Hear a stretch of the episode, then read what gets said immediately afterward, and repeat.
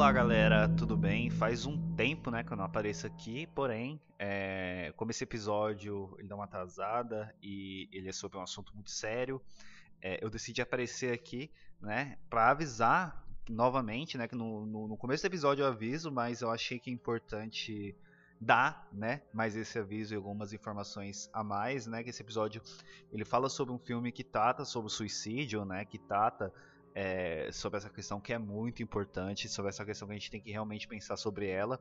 É, então, é, eu, eu, só queria que deixar, né, que se você tiver, tiver passando por alguma dificuldade, alguma coisa assim, é, existe o CVV, né, que é o Centro de Valorização da Vida, né, você pode ligar lá, né, é, para ter mais informações, né, é, é para conversar, alguma coisa assim, né, o número é 188, tá, e eu acho importante divulgar essas coisas é, aqui, né, porque são, são assuntos que que mesmo num podcast sobre cinema de horror, é, a gente tem que ter cuidado e tem que falar com seriedade, beleza? Então fiquem aí com o episódio.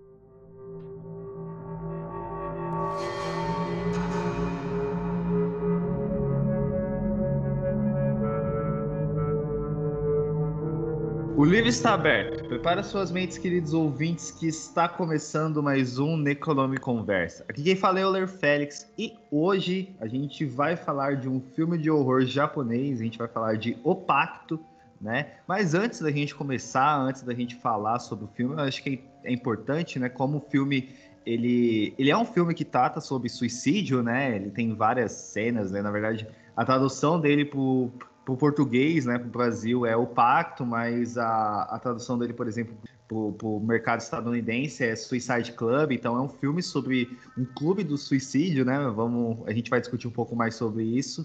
Mas é importante avisar, né, que a gente vai fazer essas discussões sobre suicídio, né? O filme mesmo, ele mostra, ele é muito gráfico em relação ao suicídio, então fica aqui o alerta de gatilho, tá? Para quem for assistir, é, quem vai ouvir o podcast, né, que saiba né, do que, que a gente que saiba já de antemão né, sobre o que, que a gente vai falar. Mas é, passando aqui, né, para falar sobre quem, quem está aqui comigo, né? Eu nunca estou sozinho, então temos aqui da casa o Matheus Maltempo. Tudo bem, Matheus? Tudo bem. Como é que vocês estão? Estamos de volta.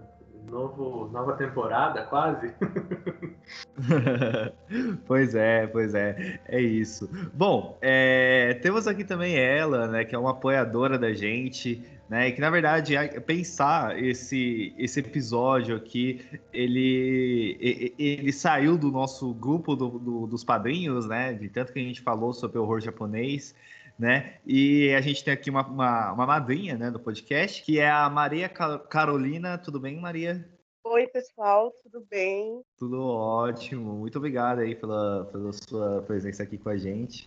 E, bom, uma da interromper, a Maria, que não só é apoiadora, mas como ela é nossa parceira de curso também, sempre compartilhando cursos ali no grupo do Economic Conversa. Então, se vocês quiserem esse compartilhamento de curso, apoia o Economic Conversa, que a Maria tá sempre mandando os cursos lá, já fiz um monte só por causa dela.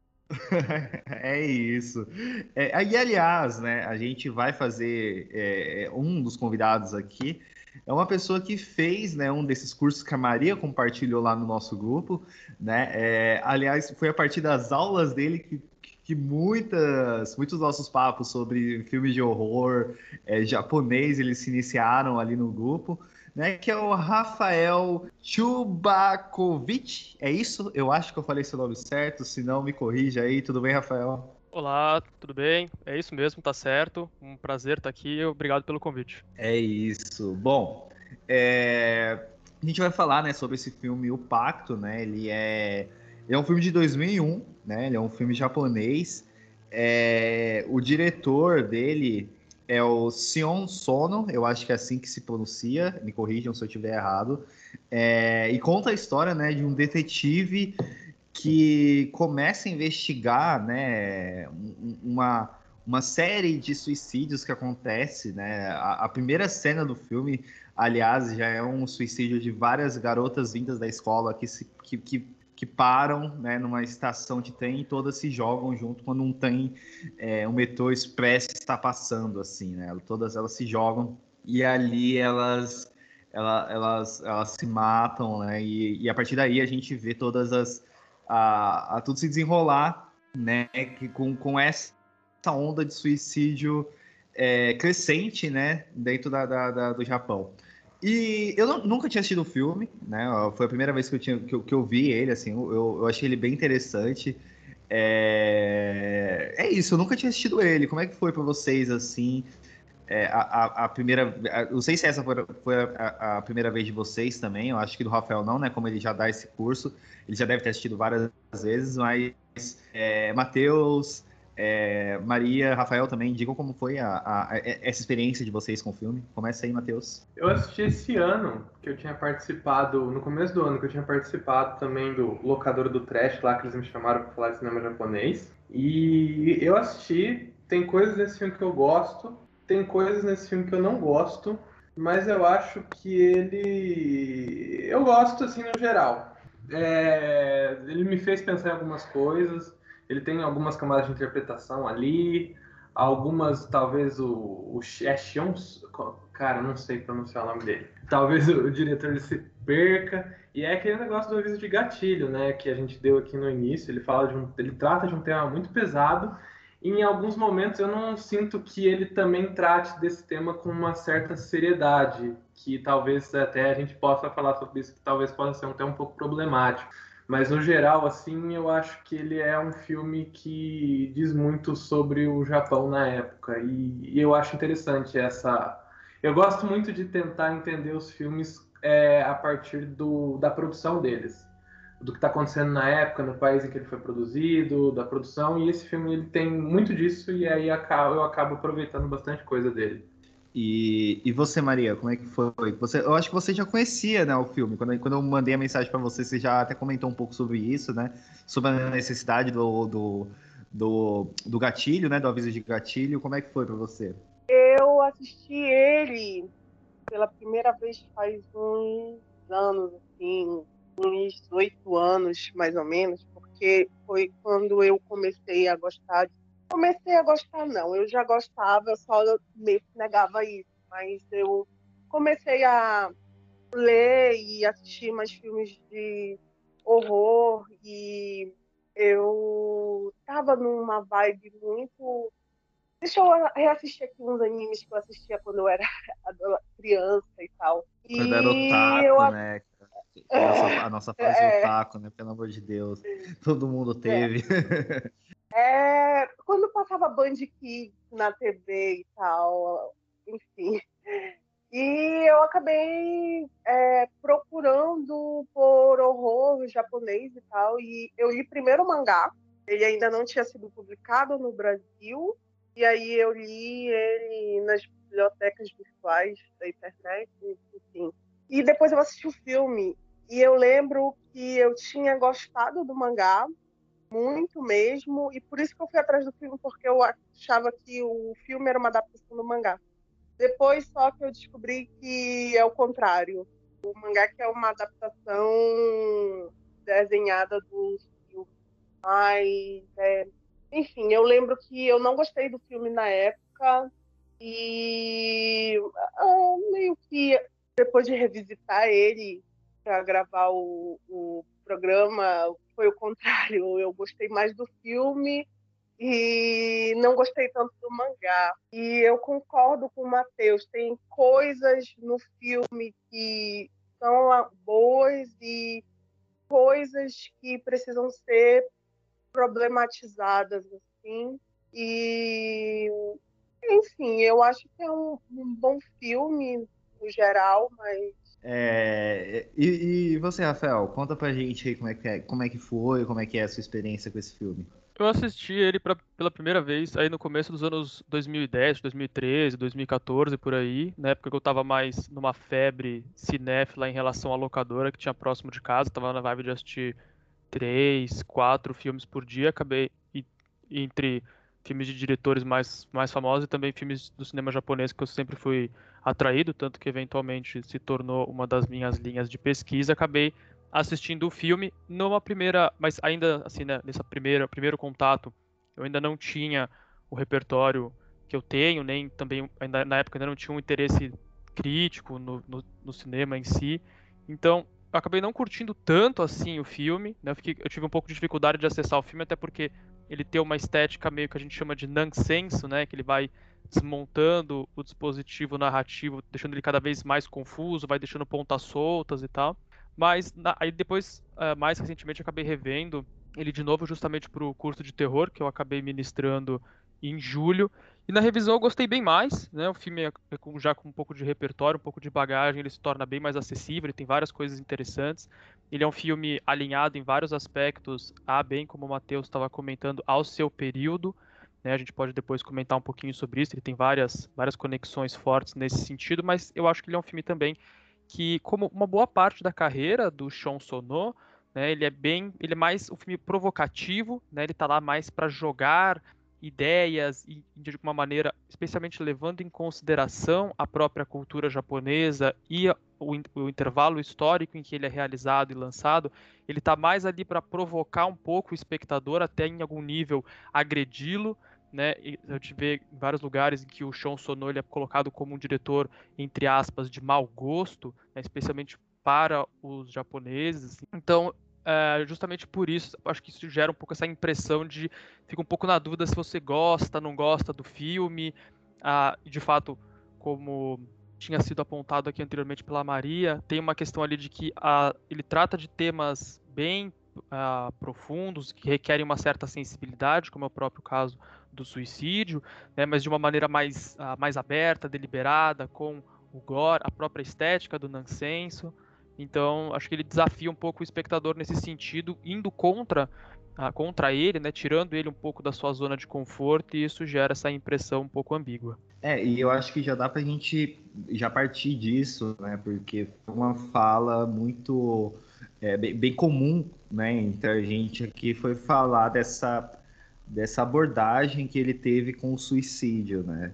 É, é realmente muito muito visceral, né? Muito muito não sei se explícito assim, mas é, é, é, muito é muito visceral realmente, né? A gente não só vê a, a, a, a daquela cena, por exemplo, né? Na, na, no primeiro suicídio que a gente tem a, a, a morte das meninas, né? É, a gente vê depois todos os corpos sendo foram quase juntados por causa do impacto do, do, do, do de tudo assim né? É, é, é, é, um, é uma discussão é, uma discussão social né? Aliás todos os filmes são né? A gente já está cansado de dizer né? Que o, o, filme ele carrega isso né? Dessa dessa questão mais mais social e política né e, mas ainda assim é um, é um puta de um horror corporal também, né? Porque a, não só né, a, a, essa parte do, do, do, do, suicídio mesmo, né, das meninas do trem, mas a própria, a própria sacola, né, que eles encontram com partes da, da, da pessoa, que seria meio que, o, que, a, que a consolidação corporal do pacto, né, e, e é interessante, Rafael, isso que você estava falando também, porque é, eu, quando eu estava... É, é, esses esses últimos, essas últimas semanas atrás aí me deu uma vontade assim de, de, de, estudar um pouco mais, de revisitar alguns filmes japoneses assim. E aí eu tinha até comprado o livro da a, a história do cinema japonês da Maria Roberta Novelli, Maria Roberta Novelli. E enfim, eu estava lendo, né, todas essas questões de como, por exemplo, foi o, o, o início do cinema no Japão, né? A, a, a forma como os japoneses eles encaravam a estética do cinema, né, a forma como eles encaravam a, a, a própria história deles, assim, né? Então, quando você vê um filme que ele está tentando falar sobre essa questão do suicídio dentro da, da cultura japonesa, assim, a gente entende um pouco da abordagem que ele está fazendo e entende também é, é, a, um pouco do que ele está querendo dizer, né? É, é, assim, eu concordo com todos, né, que, que eu, acho, eu acho que faltou um pouco de... Acho que falta um pouco de sensibilidade na, na forma de se lidar, né, com o suicídio e tal, mas é, isso é a gente falando no, com o olhar de hoje, né? Com o olhar de agora, assim, né? Não com o olhar que hoje em dia, né? A gente tem, é, a, a, gente vê mais debates sobre questão de saúde mental e essas coisas, né? O que não era muito, muito comum ali nos anos 2000, no início dos anos 2000, né?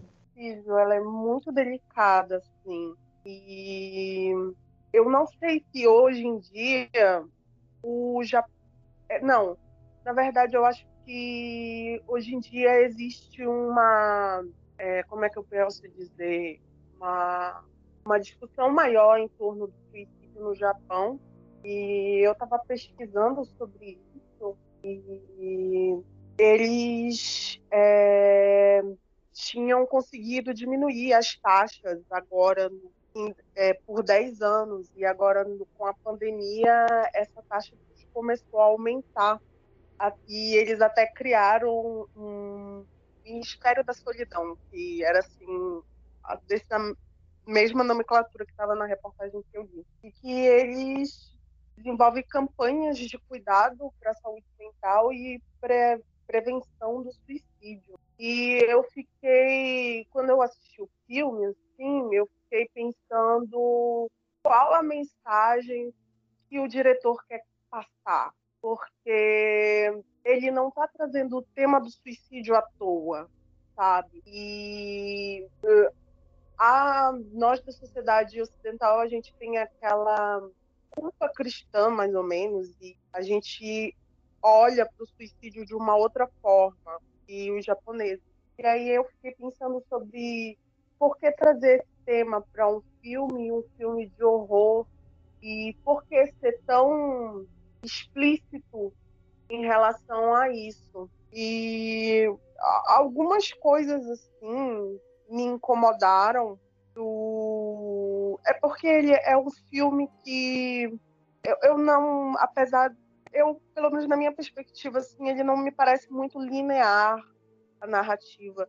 E aí você tem algumas é, alguns personagens é, vivenciando seu próprio enredo dentro do enredo, mais ou menos assim. Eu acho que eu estou falando de um jeito confuso.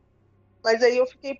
É, eu posso até perguntar para vocês o que vocês acham de qual a mensagem que ele queria trazer, que ele quis trazer com o filme e trazendo essa questão do suicídio de uma forma tão explícita e brutal assim. É, eu, eu, eu entendi né, o que você quis dizer, porque é, é, realmente, tipo, a gente vê vários, vários núcleos que quase que funcionam sozinho dentro, daquela mesma, daquela mesma história, né? A gente tem o, o, o, o detetive que tem a sua família, mas ao mesmo tempo a gente vê aquele outro, aquele outro detetive de um cabelo mais grande assim, e aí ele ele tem uma, um, um, certo espaço de, de tem um certo espaço de um certo tempo na tela mesmo, né? De, de um, de um, tipo um protagonista mesmo, né? Aí fica meio, meio é, é, aquela mesma, aquela ideia, né? Do, do de quem, de, de, qual história que a gente está seguindo, né? Eu entendi a, a, a sua ideia da,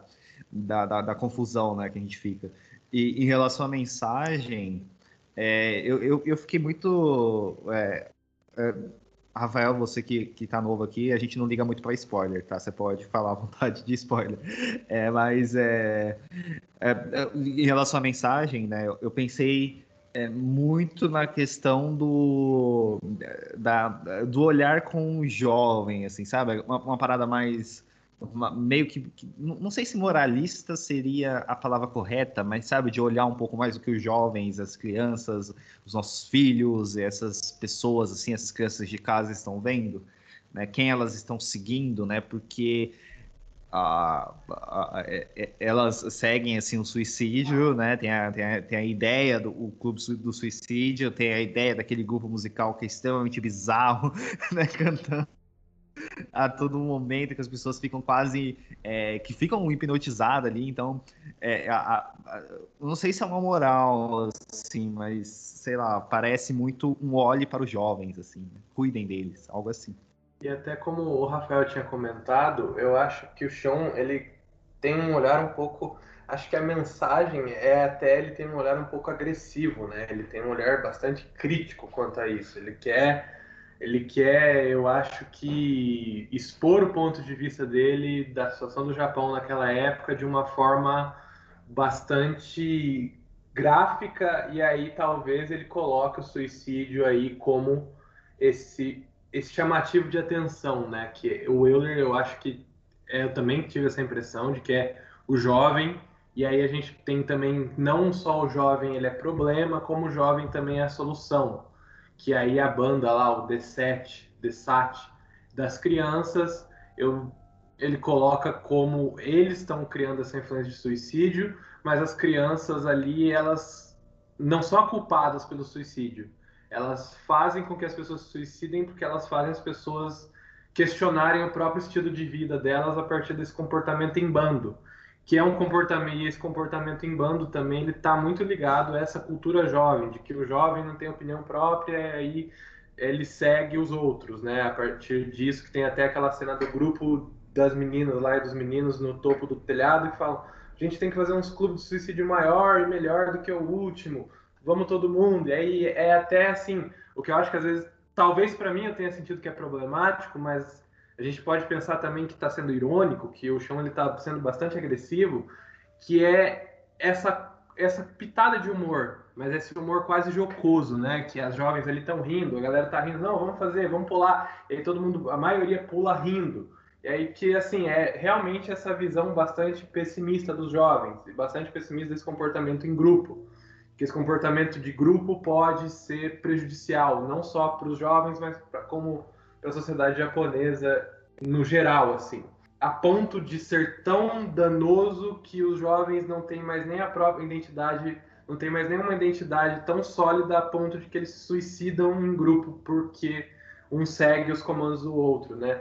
que eu acho que é até uma das frases das crianças para para uma das protagonistas, né, que é essa isso essa essa característica do filme eu gosto assim de vários protagonistas, vários núcleos de história, eu acho eu, eu acho interessante, acabo gostando disso.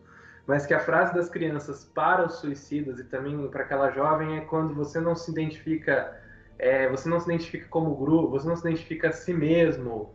É, para o seu namorado você é uma coisa, para você não vai fazer falta e tal. E aí eu acho que através dessa frase ele está expondo bastante o ponto de vista dele ali sobre esse essa perda da identidade, essa perda do eu, né?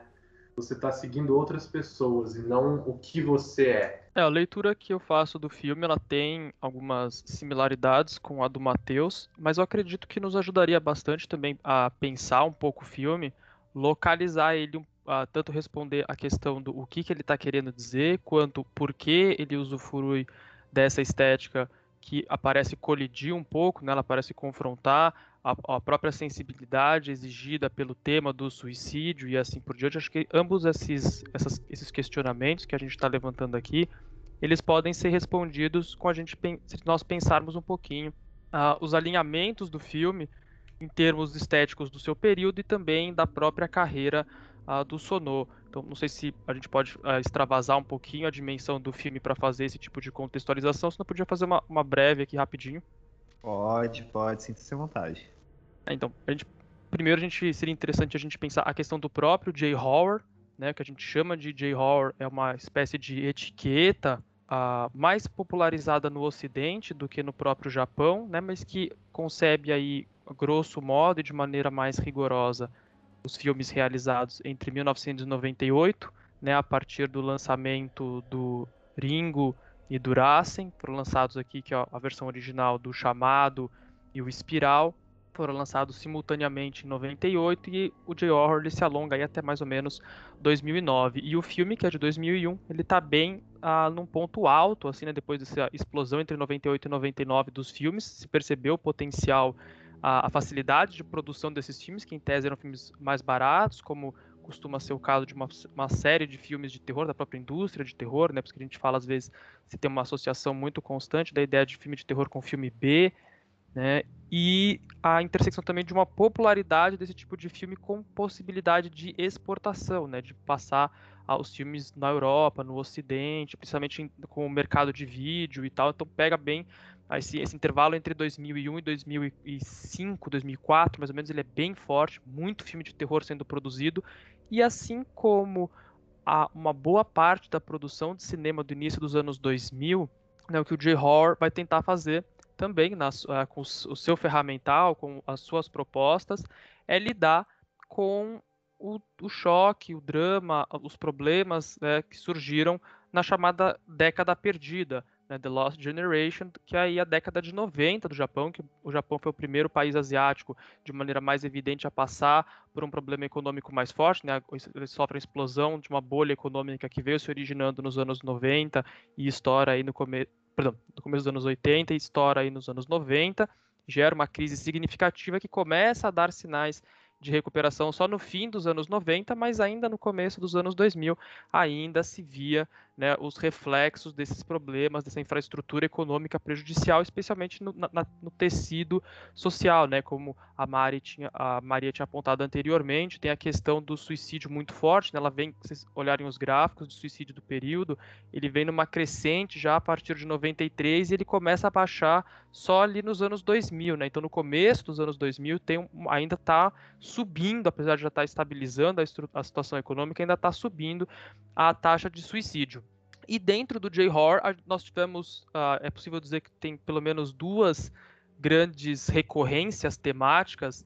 Assim, a primeira, a mais frequente, seria a ideia da mãe monstro, que é na verdade um tema que surge nos anos 70, mas alcança seu ponto alto no J-Horror, que vem, por exemplo, aí em filmes como O Grito, né, o João, a Carved e assim por diante. São filmes em que o original tem uma, uma questão bastante ambígua e complicada com a figura do feminino e mais especificamente a figura da mãe. E uma outra vertente, né, saindo da mãe monstro, que é o techno horror, né, a ideia de tentar lidar com essa ansiedade social produzida também ah, pela popularização e a expansão, né, o acesso facilitado à tecnologia. E esse também é um bem frequente. Nesse caso, ou no caso do Suicide uh, Club, o Pacto, a gente está falando da vertente do techno horror, né? Porque a gente tem uh, primeiro a questão de que essa mensagem subliminar que leva ao suicídio não fica muito clara a dinâmica dela, né? Como ela é produzida, daí vem a dimensão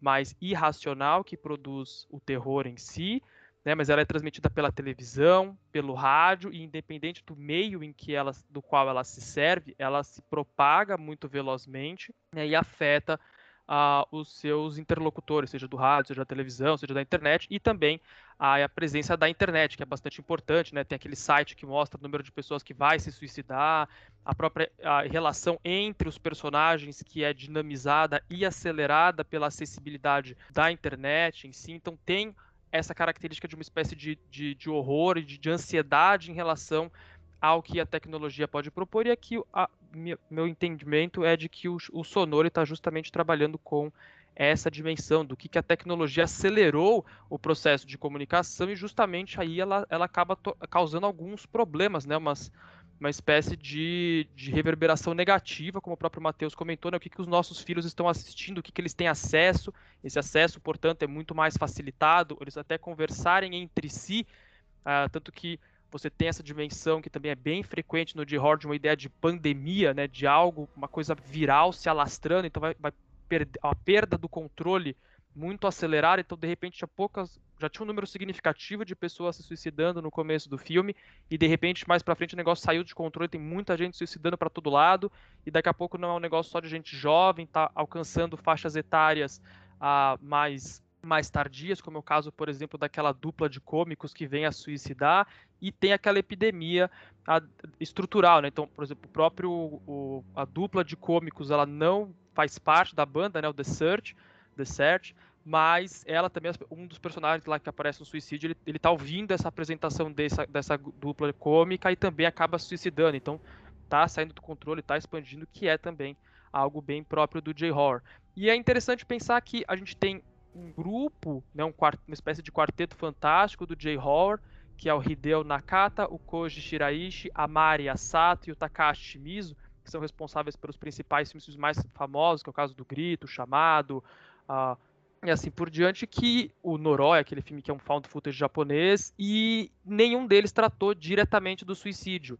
Né? Esse tema do suicídio ele aparece, na verdade, às vezes indiretamente, mas aqui no caso de maneira mais direta, justamente nos diretores que não são reconhecidos ou famosos pela sua participação no J-Horror, mas que uh, trabalharam nele em alguma medida, como é o caso do Kiyoshi Kurosawa, né, que vai fazer talvez o melhor filme de suicídio desse período, que é o Cairo ou Pulse, é o caso do Takashi Miike, né, quando ele faz o, uma chamada perdida, em que se dá como desculpa para os eventos que as pessoas estão se suicidando, e aí vai se descobrir que na verdade elas não estão se suicidando, elas estão sendo mortas por um espírito vingativo que a trabalha por meio do celular, também aí a dimensão do techno horror, e o próprio Sean Sono, né, que não vinha de uma carreira de terror, mas também vai dar a sua contribuição dentro desse recorte, e é justamente esses três que estão um pouco à margem né, do grosso do J-horror que vão fazer as suas observações do suicídio.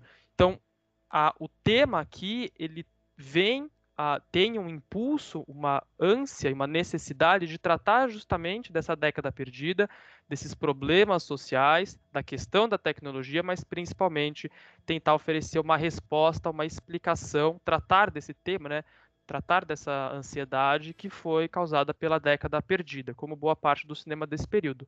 E aí, já no campo da estética, a gente pensa um pouquinho a própria obra do Sonô, né? Ele começa a carreira aí entre 84 e 85, pegando a rabeira de um cinema uh, japonês muito interessado pelas novas mídias, né, que fazia os filmes em vídeo com câmeras muito baratas, né, assume muito rapidamente as possibilidades do cinema digital, mas ele tem uma passagem bem breve por o que a gente pode chamar de uma espécie de pós-Pinkueiga, né, ele vai fazer uns filmes com uma tonalidade erótica um pouco mais acentuada aí entre 2000 e 2004, que é o que acontece, e o, o Suicide Club está meio nesse intervalo. Né? Lembrando que o Sono, ele é um diretor que ele começa, na verdade, com, ele tem um interesse grande por poesia e por arte em geral. Ele tem uma formação ah, nos Estados Unidos também, ele passou um período da sua vida nos Estados Unidos assistindo muito filme, principalmente ele tinha um interesse muito grande por filmes de baixo orçamento, né, que a gente pode chamar, entre aspas, de filme B. E ele sempre teve esse interesse desse, dessa vertente das artes de provocar né, de causar um impacto, de justamente causar uma dissonância entre o que está sendo o assunto e como representar esse assunto. Né? E aí eu acho que vem justamente disso. E ele fala em várias entrevistas, até quando ele fala sobre o que, que ele gostava de assistir nos Estados Unidos e tudo mais, dessa ideia de, entre aspas, mau gosto, né? fazer algo que seja ofensivo, agressivo. Então, o que ele escolhe é uma espécie de combinação pra, no caso do Suicide Club, é uma espécie de combinação entre duas, duas polaridades interessantes. Ele vai trabalhar tanto com uma diretriz japonesa em particular, que é o que a gente chama de Eroguro Nansensu, né, que do uma corruptela do japonês de erotic, grotesque and nonsensical, né, vinda do inglês, que é um movimento que começa, na verdade, na literatura nos anos 20, mas ele dá uma desaparecida, ele é retomado só depois da guerra, mais nos anos 50, anos 60, principalmente, que traz, então, o quê? Uma abordagem mais a, aberta e, entre aspas, ofensiva da sexualidade, especialmente uma retratação grotesca da forma humana, do cenário, né, do espaço, e essa, esse último bloco, nonsenso, que é justamente soltar um pouco a narrativa, abrir ela, deixá-la mais um pouco mais confusa no final. A gente tem até um pouco aquela quando chega naquele o culto da, das crianças com a capa amarela que tira os pedaços da pele, que tem uma sala vermelha cheia de pintinhos, aquele momento de interpelação no, no teatro, né? Tem uma coisa ali meio parece Deus ex machina, não explica muito bem nem como se chegou naquela situação, nem o que vai se originar a partir dali. Isso é bem típico e ele mistura esse, esse estilo com o gore, né? Com isso, com essa impressão de fazer uma coisa mais espalhafatosa, em alguma medida carnavalesca, né? Menos preocupada com o polimento do resultado final, que vem justamente dessa experiência, desse interesse dele pelos filmes de orçamento mais baixo dos Estados Unidos e essa formação. Então ele acaba combinando os dois e acha que isso aí vai funcionar, vai, é, é a escolha dele né, para fazer essa representação do suicídio. Então ele trata de um tema polêmico, levanta um monte de questões, né, acho que é por isso que talvez o filme incomode mais, ele abre sulcos né, ele vai colocando várias, vários temas, várias colocações. Né, a gente tem a questão do suicídio, a questão da tecnologia, da velocidade com que ah, os jovens, ah, como o Matheus tinha colocado, a velocidade com que os jovens eles operam em grupos, em bando. Né, isso tem muito do que os japoneses chamam de yojika, que é a, a infantilização da cultura. Né, então, por exemplo, a gente tem aqueles adolescentes já de uma faixa etária um pouco mais alta, parece aquela, aquela cena do suicídio no telhado, parecem já jovens do ensino médio, e eles se comportam quase como crianças, assim, ai, vamos criar um clube, vamos fazer um suicídio com mais gente ainda, vamos bater eles como se fosse uma espécie de competição, né? Vamos bater o número de, de jovens que se suicidaram no metrô, vamos fazer mais espalhafatoso, quem quer fazer parte, quem não quer, então joga também com a sensação de pertencimento e tal, o próprio fato de todo mundo de faixas etárias diversas, né, adu uh, crianças, jovens, jovens adultos e adultos assistirem às apresentações do Desert, da banda, que é uma banda infantil com uma melodia infantilizada e tudo mais, e ser afetado por isso com o, esse impulso, esse empurrão ao suicídio. Então são vários temas que ele vai abrindo, ele vai sulcando na terra, vai sulcando no filme, mas ele não, não termina esse processo, ele não chega a plantar e aprofundar. E acho que é por isso que também fica uma sensação de uh, superficialidade. Eu não diria irresponsabilidade no tratamento, porque eu acho que ele consegue o que ele quer, que é uma provocação. Né? Ele tem bem essa, essa coisa que os franceses gostam de utilizar, que é o provocateur, né? Chegar lá e, e jogar tudo, uma coisa que a gente associa em muitos casos com o cinema do Lars von Trier, né, que a pedra no sapato, ele chega, ele incomoda, ele joga, ele cospe tudo isso no espectador, você fica meio chocado, meio ofendido até em algum nível por tudo aquilo, mas ele não chega a aprofundar a questão. E aí, para concluir aqui, que eu acho que já me alonguei demais, a minha interpretação do filme, a leitura, é justamente que ele traz todos esses problemas, coloca-os numa esfera social, mas a resolução para esses problemas ela advém na figura do indivíduo.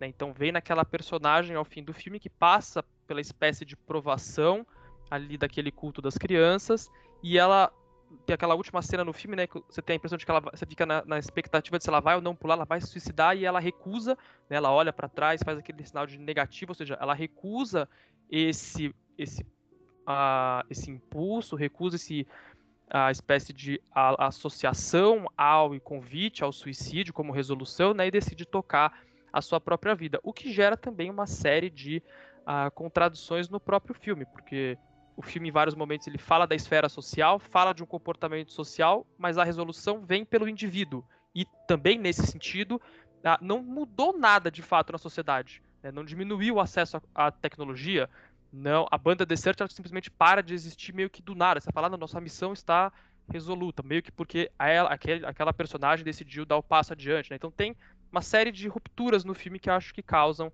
essas impressões que podem ser tanto positivas, que abrem para a gente discutir bastante coisa, como a gente está fazendo, quanto negativas, porque tornam as coisas um pouco mais superficiais, um pouco mais difíceis de digerir.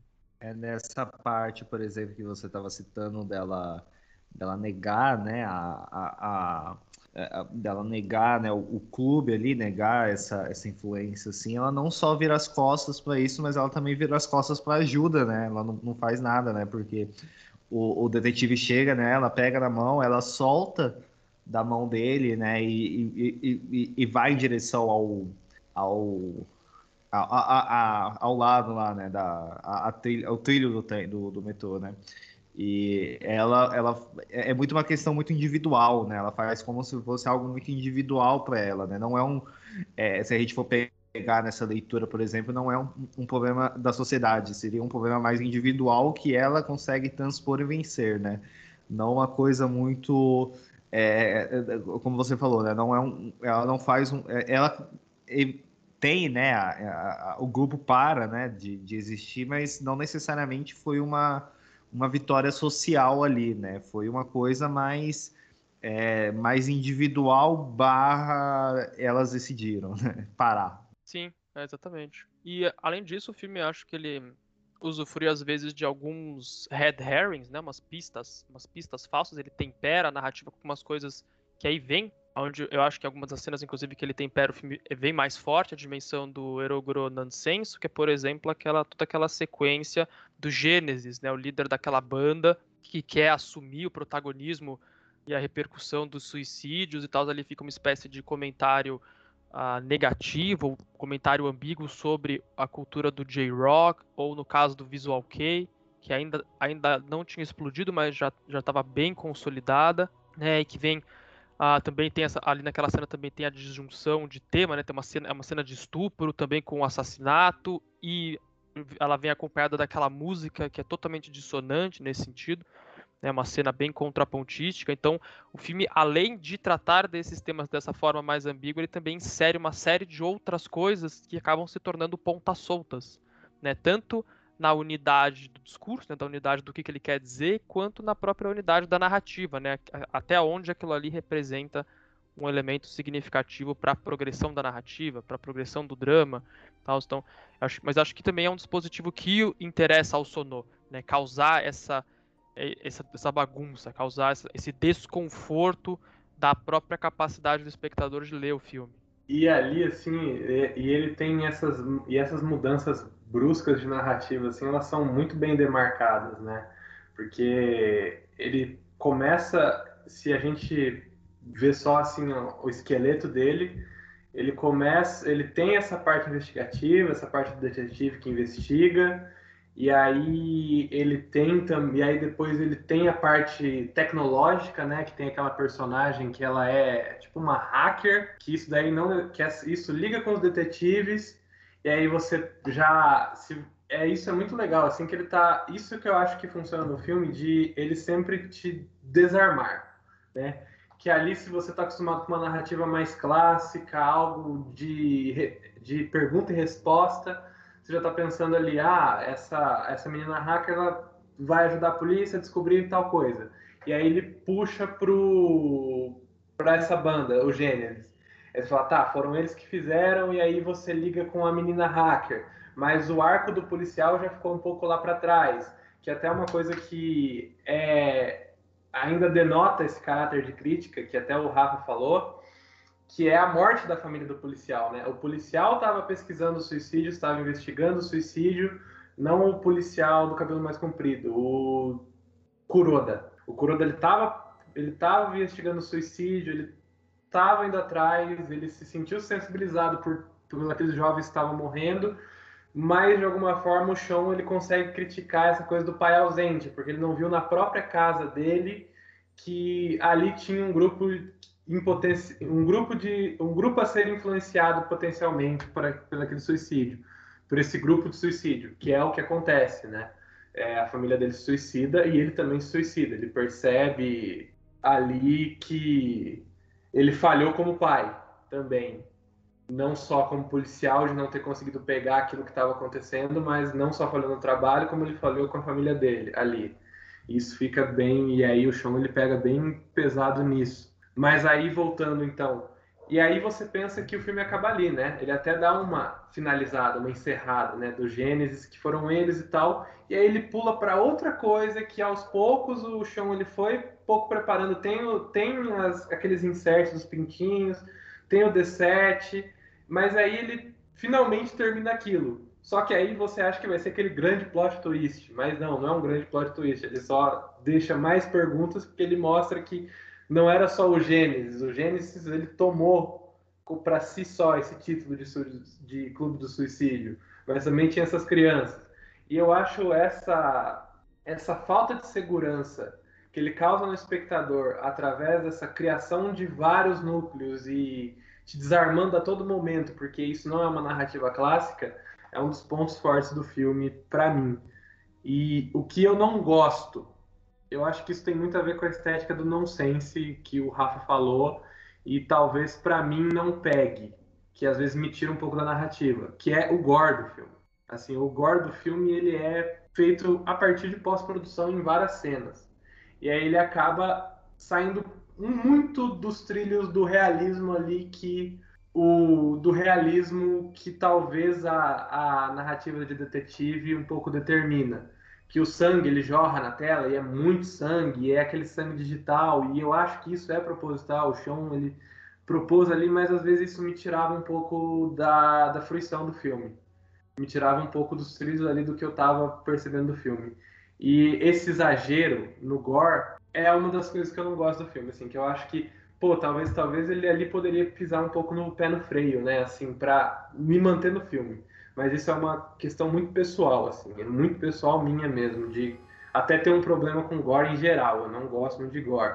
E aí, quando mistura o gore, que já é uma coisa que eu não gosto, e você deixar esse sangue, deixar tudo isso para pós-produção, que também são coisas que eu não gosto muito, que não fazem muito o meu estilo de até como produtor e depois também como como espectador, não como pesquisador, às vezes isso daí me tirava um pouco do filme. A música feliz na, nos momentos de violência eu vejo totalmente como uma ironia e tudo bem, mas o gore assim é uma coisa que é outra questão do filme assim que me tira, me, me tira um pouco a atenção, me desprende um pouco da narrativa.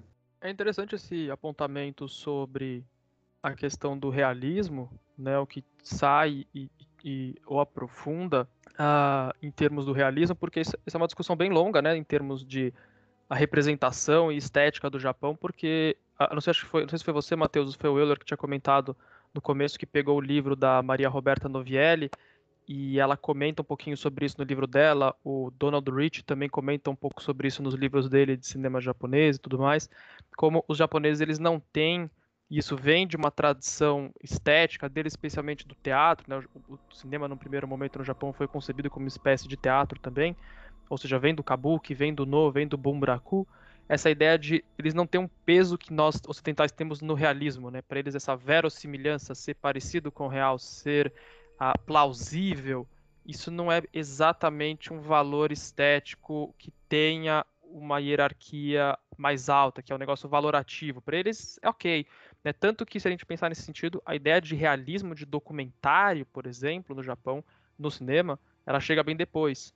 Ela chega só mais nos anos 20, por aí, um pouquinho mais, fim da década de 10, mais ou menos um pouco depois da guerra entre Japão e Rússia e tal, que tinha os, os filmes de, de, notícias e tal, mas depois o conceito estético do, da ideia de realismo, né, ele chega no Japão de fato só nos anos 20. Então tem bem essa questão que para nós como espectadores ocidentais acho isso muito forte, porque eu vejo isso bastante, dou bastante aula de cinema japonês, eu vejo isso, vários alunos comentam sobre isso como ah, o, mesmo aquele cinema que é dado como realista para os japoneses, ele já tem uma série de aspectos que para nós já a gente já consideraria antinaturalista ou antirrealista ou excessivamente formalista em alguns aspectos, né? E para o japonês está dentro de um certo limite. Ok, então acho também um pouco desse exagero do sono vem de uma delimitação cultural, mas sem dúvida, pensando já um cenário pós anos 80, né, em que as, as diferenças entre estéticas globais elas vão se diluindo, né, ficando tudo mais globalizado. Acho que tem um pouco também desse é um momento do 2000 do cinema a, japonês ter um certo tipo de repertório que quer se adequar ao estrangeiro e tudo mais, e o Sono vem também nessa coisa um pouco mais provocativa, pensando um produto diferente, né? Até e em alguma medida também não deixa de, de, levar em consideração o próprio contexto de produção, né? Não é um filme de grande orçamento, é um filme com um orçamento um pouco mais baixo, mas é sempre interessante pensar essa dimensão do, do realismo. Sim, então, e até eu lembro que eu anotei quando você tinha falado no curso sobre essa questão antinaturalismo no cinema japonês. Isso é uma coisa que me atrai, inclusive, no cinema japonês. Eu vejo o cinema assim como uma grande farsa, o cinema em geral. E até uma preocupação assim de não, eu até não tenho muito essa preocupação com o realismo. Eu acho e aí eu acabo me atraindo muito pelo cinema japonês porque eles não têm essa preocupação e acho que até um pouco o coreano também, assim, quando a gente pensa em roteiro, né? Eles vão na ideia deles e vão fixos ali, vão na loucura. Eu gosto de falar assim, eles vão na loucura mesmo. E só que é muito é muito legal isso de pensar que a nossa a, a nossa visão ocidental do cinema ela tá muito enraizada porque assim por mais que eu goste dessa de, por mais que eu goste de uma estética antinaturalista até o terror ele tem muito isso assim eu gosto quando o terror ele ele fica esquizofrênico e acho que faz sentido mas é, é, é, é, muito difícil às vezes a gente se desprender dessas raízes, né? Porque o gore mesmo é uma coisa que me pega muito. Se o como ele usa ali a pós-produção ali para fazer o gore, é uma coisa que eu fiquei muito incomodado nesse filme. Por mais que eu tenha essa cabeça de não, aqui a gente não está falando de realismo e também cinema é farsa, a gente tem que mentir. E até por gostar de filmes de baixo orçamento, minha, minha, a minha pesquisa de mestrado é sobre isso, quando ele, quando e aí eu tenho um pouco enraizado também o cinema brasileiro que a gente não que a gente não que a gente faz muito prático as coisas, né? E aí quando ele colocava o sangue em pós digital, eu e colocava o sangue em pós, eu voltava assim pro para nossa tradição do cinema brasileiro de horror, falando, putz, mas a gente consegue fazer isso de outras formas, sabe? É, a gente consegue fazer isso de formas práticas ou também usando as ferramentas do cinema que ajudam a, a reforçar a nossa mentira e aí, realmente, eu, é muito isso, dessa raiz do ocidental que às vezes, mesmo a gente não consegue, mesmo gostando dessa estética, a gente não consegue se desprender disso. É, mas eu acho muito interessante essa discussão, até em questão de atuação. assim, só para também não, não, não falar muito, mas é, uma das críticas que eu vejo muita gente fazer toda vez que vai para o cinema oriental, isso para o coreano, para o chinês, para o japonês, é nossa, mas a atuação é tão diferente, não é. Parece que é teatral demais, é, parece que não é, não é real. E aí eu já vejo também essa crítica no cinema brasileiro. Quem não está acostumado a assistir cinema brasileiro, que fala, nossa, mas a nossa atuação é tão diferente, a nossa. Parece que as palavras são faladas, etc. E isso também é muito porque o cinema, americano, o cinema estadunidense, que é, ele invade muito o, o Brasil e os países da América Latina, ele acaba criando um padrão também estético de atuação, né? que lá é muito o cinema clássico ele tem muito essa preocupação de, de realismo e aí você traz isso para as atuações e aí você falou essa coisa do cinema ocidental do cinema oriental e eu me lembrei de muito esse diálogo que eu já tive com muitas pessoas de sobre atuação de que ah não gosto muito desses filmes porque as atuações são muito diferentes são muito é, afetadas etc então é bom a gente pensar que também existem diferenças. São muito novelescas. Né? É... As atuações parecem novela, como se, no... como se dizer que algo parece novela fosse uma coisa negativa, né? É, sendo que a gente tem, né, no Brasil, uma das maiores e melhores produções de novela que existe no mundo, assim. Se a gente pensar, e eu digo sem, sem, sem medo que, por exemplo, o Império, que está passando agora, na, na Rede Globo é muito melhor, muito superior a Breaking Bad, por exemplo. Então, só gostaria de dizer e complementar essa fala do Matheus aí, de que não só as atuações, né? Porque a gente tem muitos atores sensacionais que, que, que estão, né? É, que fazem novela, por exemplo, estão nos filmes, né? E, cara, é de cabeça assim, né? Pô, falei do, do da, da, da, novela do Império, tem o Alexandre Nero, né, que está em vários lugares, vários filmes. É, sei lá, o Irandir Santos, né, que fez o Animal Cordial, a Marjorie este ano, que fez As Boas Maneiras. Cara, a gente tem muitos, muitos atores é, sensacionais assim que estão no Brasil, né, que fazem que fazem esses filmes, mas pelas pessoas estarem acostumadas com ele na novela e por ter uma visão negativa do que, que é uma novela, é, fazem essa, é, é, essas afirmações assim. Né? Esse é o momento Euler defendendo novela porque novelas são maravilhosas. Então é isso. Desculpa te cortar, Matheus. Não, já tinha terminado. E o Euler, e o Euler é inspirado no Xion aí, sendo bastante provocativo com as pessoas que não gostam de novela. E eu ainda, eu ainda adiciono que a Marjorie não mandou só bem este ano. Ano passado ela mandou muito bem também nas produções que ela atuou. Tá bom, Matheus. Vamos lá, Maria. Vou mutar o Matheus aqui. Matheus, ele, ele, eu vou remover ele da chamada aqui, peraí. Ah, é, só voltando um pouco na cena do, do colégio, que tem os alunos lá provocando, de certa maneira, minimizando o suicídio daquelas 54 meninas do início do filme. E eu fiquei pensando que o quanto aquela reação para a gente que está assistindo o filme é de certa forma chocante, mas ao mesmo tempo ela é bastante palpável, posso dizer às vezes as palavras fogem assim, da minha cabeça.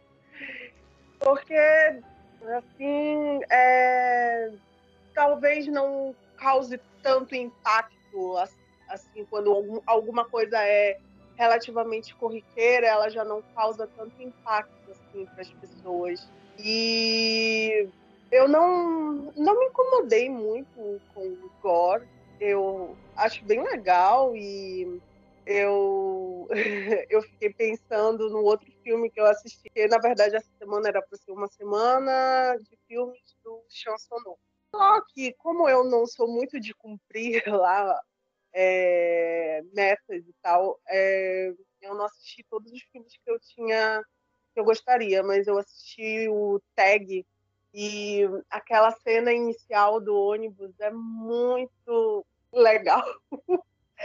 É que é estranho falar que uma cena tão violenta como aquela é, é legal, mas assim, eu acho que tanto no tag como no Suicide Club, ele já começa o filme bem no alto, assim.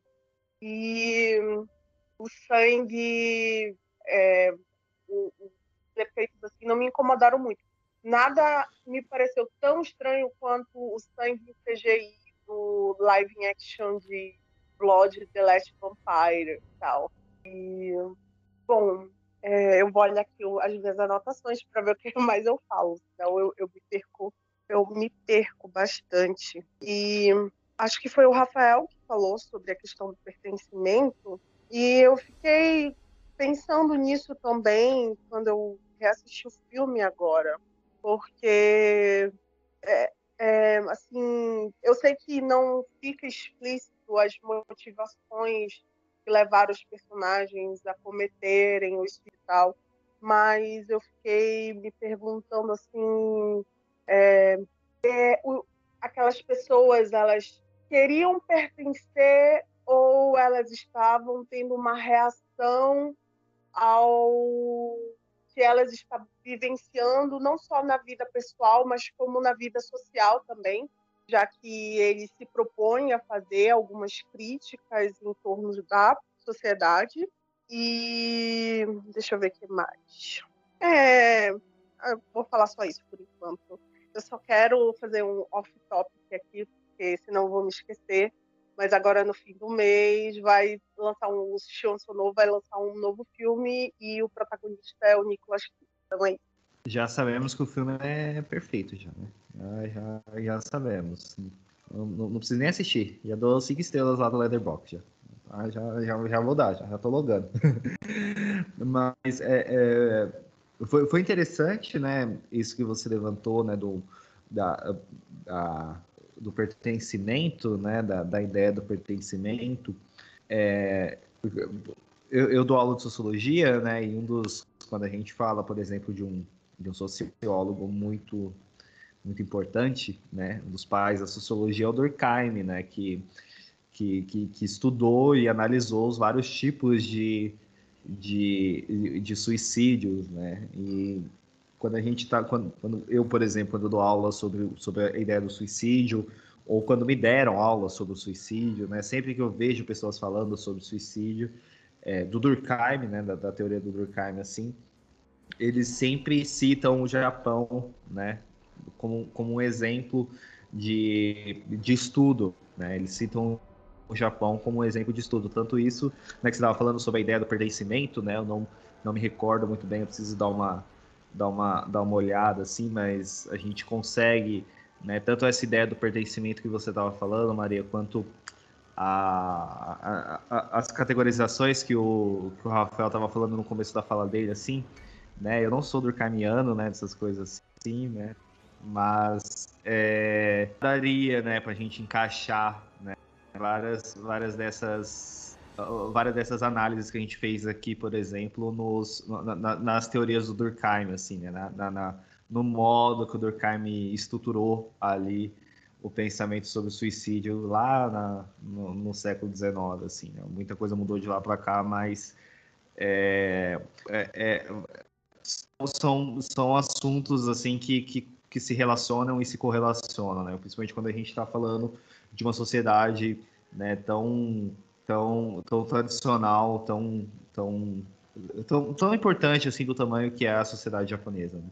É, alinhando um pouquinho o que a Maria falou sobre a, a, essa mesma cena da, do suicídio coletivo no telhado, parece é um dos pontos que eu acho mais interessantes no filme, como o Sono justamente ele é competente em uh, tornar ordinário, cotidiano, né, uma coisa é, não, é, não é necessariamente ele banaliza, eu não acho que ele banalize o suicídio, porque tem uma essa ruptura do, do grotesco e do gore, ele vem justamente pelo choque para evitar essa, essa percepção, mas como ele torna uma coisa cotidiana, né, como se fosse uma espécie, e que isso, nesse sentido, ah, dialoga muito com tentar lidar com a ansiedade da década perdida, ver como o suicídio se tornou algo rotineiro para o japonês mediano né, como é uma coisa que acontece com frequência e o que por isso que o que causa mais o choque no Suicide Club, no Pacto, não é necessariamente o suicídio em si ou as formas como os personagens vêm a se suicidar, é a quantidade, é o volume de pessoas se suicidando. E aí eu acho que de fato o Sonolho acerta né, em fazer essa, essa leitura, pelo menos constatar o problema e, em alguma medida, a gravidade desse problema do que foi percebido nesse fim dos anos 90, começo dos anos 2000. Que, em certa medida, ele estava vivendo ainda essa crescente no suicídio. Né? Suicídio, a curva de, de suicídios continuou subindo ainda no começo dos anos 2000. Se eu não me engano, ela continua subindo até 2003, acho que é do 2003, 2004 que ela começa a descer. Então, ali também tem uma certa sensibilidade do Sono e, e o fato dele buscar no adolescente nesse sentido também é significativo, porque em geral o cinema japonês, quando ele trata do adolescente, mais das vezes ele fala do futuro da nação. Né? A gente tem uma série de subgêneros do cinema japonês que tratam justamente é, o modo de representação leva a figura do adolescente e do jovem a tratar dos rumos da nação e do, do que é agora, mas projetando para o futuro uma leitura do Estado do Japão. Né? Então, essa, esse posicionamento do, do, começa nos jovens, né? mesmo que, que, de certa forma influenciado pelas crianças, mas o que começa nos jovens, a pandemia dos jovens, como o jovem como um corpo mais sensível a essa situação e depois se prolonga para os outros lugares, acho que também é um acerto do Sonô. E como o Euler estava comentando, a questão do suicídio, ela é, porque, por exemplo, Durkheim vai falar com frequência do Japão, usar de referência, não só ele, mas vários outros expoentes vão, sempre se fala do suicídio, é difícil a gente não pensar no Japão, porque o suicídio ele é uma questão perene, dos, não só do cinema japonês, mas da própria cultura japonesa, se a gente levar em consideração o harakiri, o seppuku, né, que é o suicídio ritualístico do período uh, do Edo Bakufu, né, o período do shogunato Tokugawa, o, o período, portanto, medieval japonês, e isso é uma coisa que permaneceu muito forte é, na cultura japonesa. A gente vê uma pluralidade de filmes uh, ao longo de todo o cinema japonês, também a literatura e a música, que vai lidar de maneiras diferentes, não só com o legado do suicídio, mas a condição do suicídio em si, a contemporânea produção dessas obras. E acho que o, o Suicide Club não escapa de nenhum nível dessa, dessa questão. Sim. É, bom, só para a gente já encerrando, né? Eu só gostaria de, de falar de uma das cenas que eu mais gostei do filme, assim, né? Eu gosto muito é, no cinema, assim, né? Eu, eu, eu, sou apaixonado pelo Hitchcock, eu adoro Hitchcock, assim. Eu gosto muito da ideia do, do suspense que o Hitchcock cria, assim, né? E, e tem uma cena né? Que é aquela cena que depois que ele tem a, a ligação daquele menino que, que tem aquela fala assim que dá, que deixa a gente estranhando, né? Que ele vai falando e fazendo aqueles barulhos com a boca. E aí as pessoas, e aí eles vão para o, o a estação de trem, né? Tentar evitar o suicídio.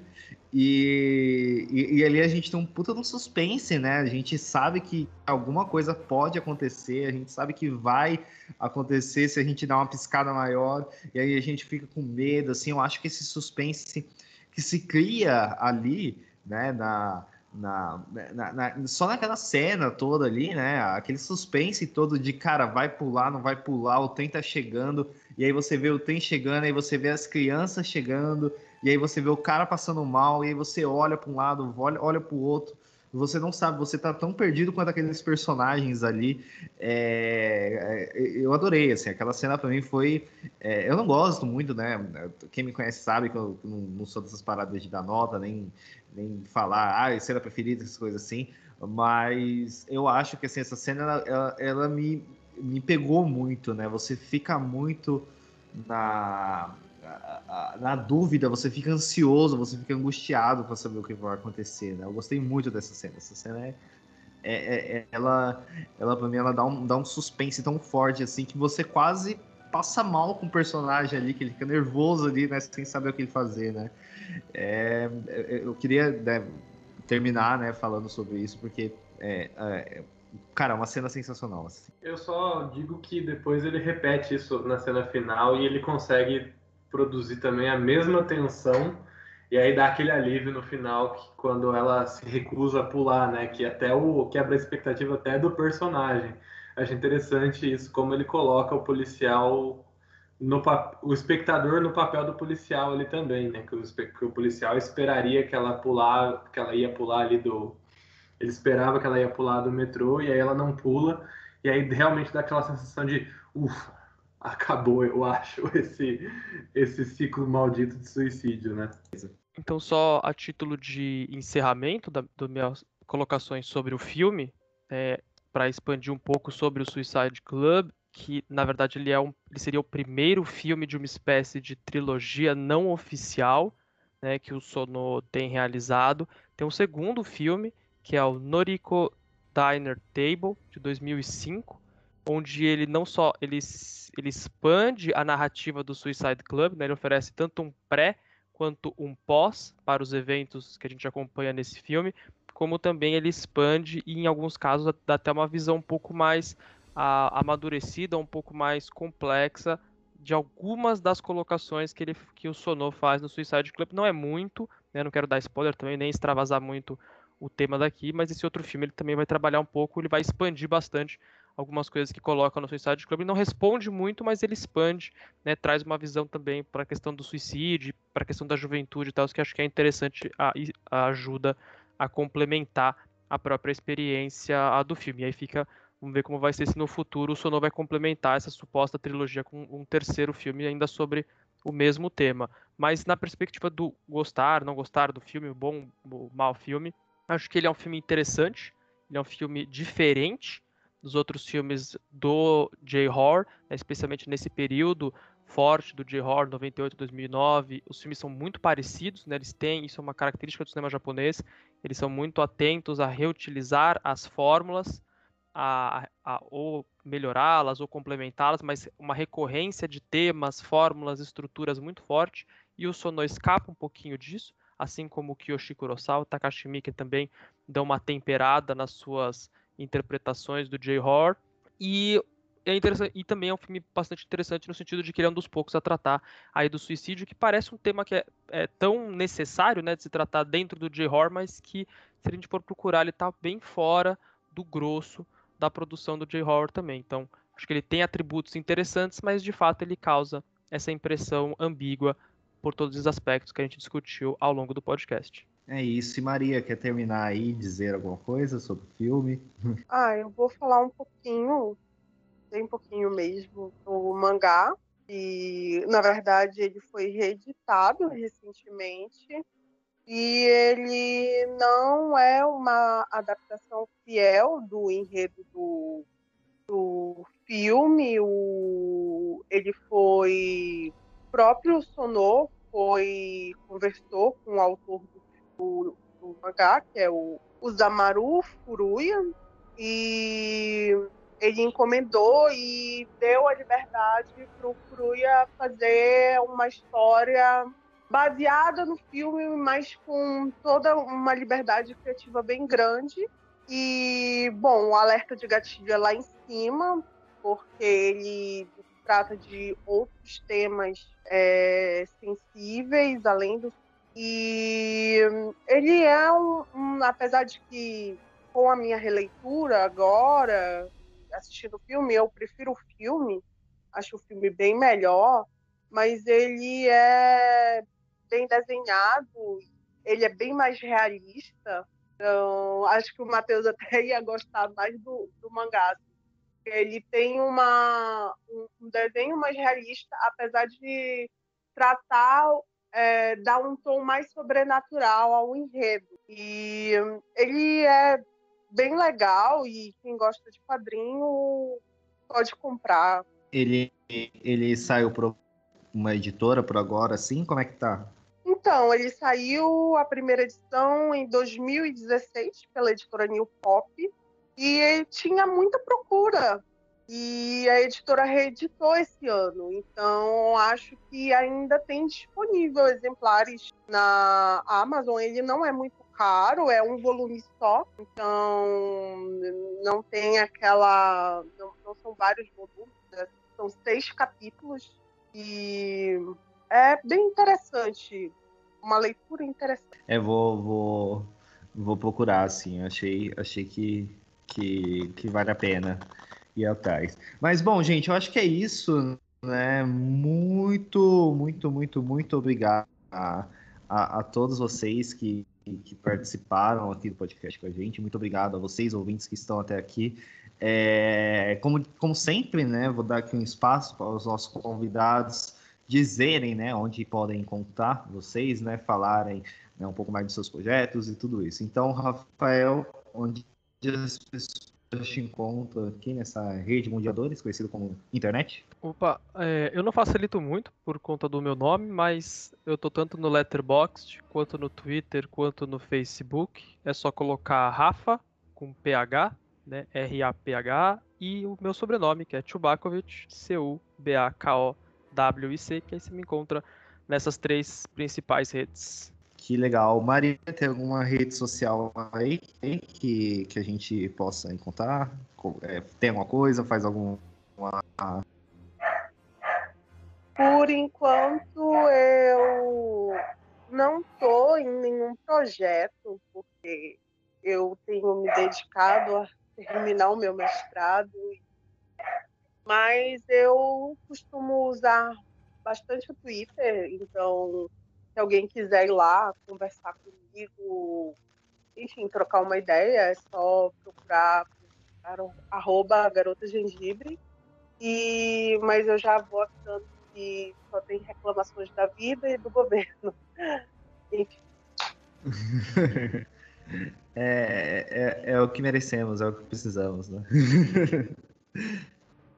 Bom, Matheus, você quer falar coisa, quer deixar aí? Se for fazer mais alguma piada sobre Marjorie este ano, eu já te tiro da conversa. Pode deixar, só ano que vem que eu faço. É... ah, pronto, voltei. Acabou, galera. Não vai, ter, não vai ter direito a falar nada, não. Tchau, acabou, acabou, acabou. Pode falar, Matheus. Se eu vou deixar na edição final, não sei, mas pode falar. Você me encontra no. Pô, você tirar, pode tirar o meu jabá da edição, mas se tirar o piada do Margestiano, você vai estar tá acabando com a minha fanbase desse podcast, hein? Eles estão É, vocês me encontram no meu Instagram, Matheus Maltem M. Lá eu compartilho os trabalhos que a gente está fazendo com a Sucoecêntrico Filmes, onde está passando Obscura. Também, arroba Filmes, que é a nossa produtora. Todo, aonde estiver passando nossos filmes, a gente avisa lá. No Twitter, arroba Matheus Maltemp. Uso menos o Twitter porque eu não me acostumo com aquela plataforma, muita informação. Mas no clima olímpico eu estava comentando as Olimpíadas ali, mas agora é só daqui quatro anos. É, enfim, na verdade está tendo Paralimpíada, estou acompanhando. Talvez eu comente lá no Twitter. Se vocês estão acompanhando a Paralimpíadas, que também é muito importante junto com as Olimpíadas, vamos lá comentar. Então, arroba Matheus Maltemp. E é isso. É isso. Então é isso, galera. Muito obrigado a todos vocês e tchau.